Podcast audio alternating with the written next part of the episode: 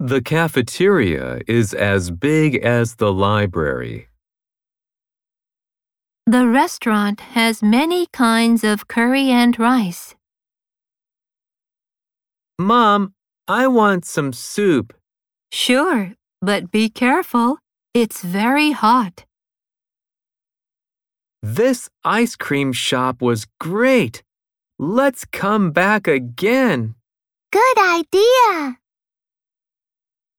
What kind of Japanese food do you like, Amy? Do you want some more salad, Ken? No, thank you, Mom. I'm full. This restaurant is famous for its spaghetti. Where are we going for dinner, Dad? Let's go to a Chinese restaurant.